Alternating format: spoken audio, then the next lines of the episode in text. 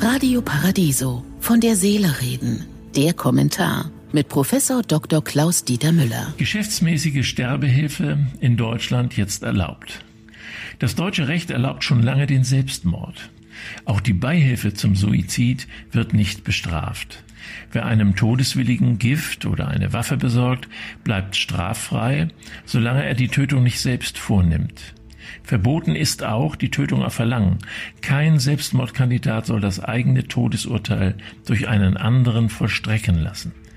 Jetzt hat das Bundesverfassungsgericht am Mittwoch das erst 2015 eingeführte Verbot der geschäftsmäßigen Sterbehilfe für verfassungswidrig erklärt. Es gebe ein Recht auf selbstbestimmtes Sterben, begründet das Gericht sein Urteil. Das schließe die Freiheit ein, sich das Leben zu nehmen und dabei Angebote von Dritten in Anspruch zu nehmen. Der Strafrechtsparagraf 217 mache das weitgehend unmöglich. Die Richter erklärten das Verbot nach Klagen von Kranken, Sterbehelfern und Ärzten für nichtig. Sterbehilfevereine lassen sich ihre Dienste meist bezahlen. Geschäftsmäßig im juristischen Sinne bedeutet aber nicht gewerblich, sondern so viel wie auf Wiederholung angelegt.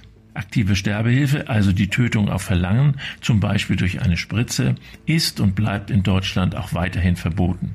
Bei der assistierten Sterbehilfe wird das tödliche Medikament nur zur Verfügung gestellt, der Patient nimmt es aber selbst ein. Ich kann mir sehr wohl den Todeswunsch vorstellen, den ich bei meiner Mutter erlebt habe.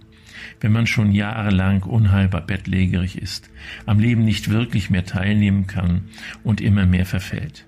Aber es ist nicht auszuschließen, dass lebensmüde Patienten sich über ihren Zustand irren, es doch eine Perspektive gibt.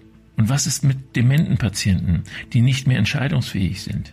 Aus diesem Grund plädiere ich dafür, dass die Dienste von Sterbehilfeorganisationen erst in Anspruch genommen werden dürfen, wenn zuvor eine ausführliche medizinische und auch seelsorgerische Beratung stattgefunden hat. Ich wünsche Ihnen ein langes, unbeschwertes Leben. Aber bleiben Sie achtsam. Von der Seele reden. Mit Politik- und Medienwissenschaftler Klaus-Dieter Müller, Vorstand der Stiftung Christliche Werte leben. Alle Texte zum Nachhören und Nachlesen auf www.paradiso.de.